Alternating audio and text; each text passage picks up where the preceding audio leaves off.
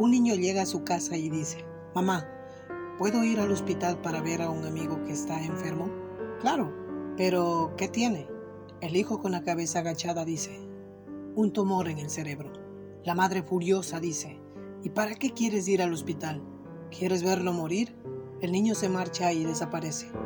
Horas más tarde, vuelve rojo de tanto llorar diciendo, Oh madre, ha sido tan horrible.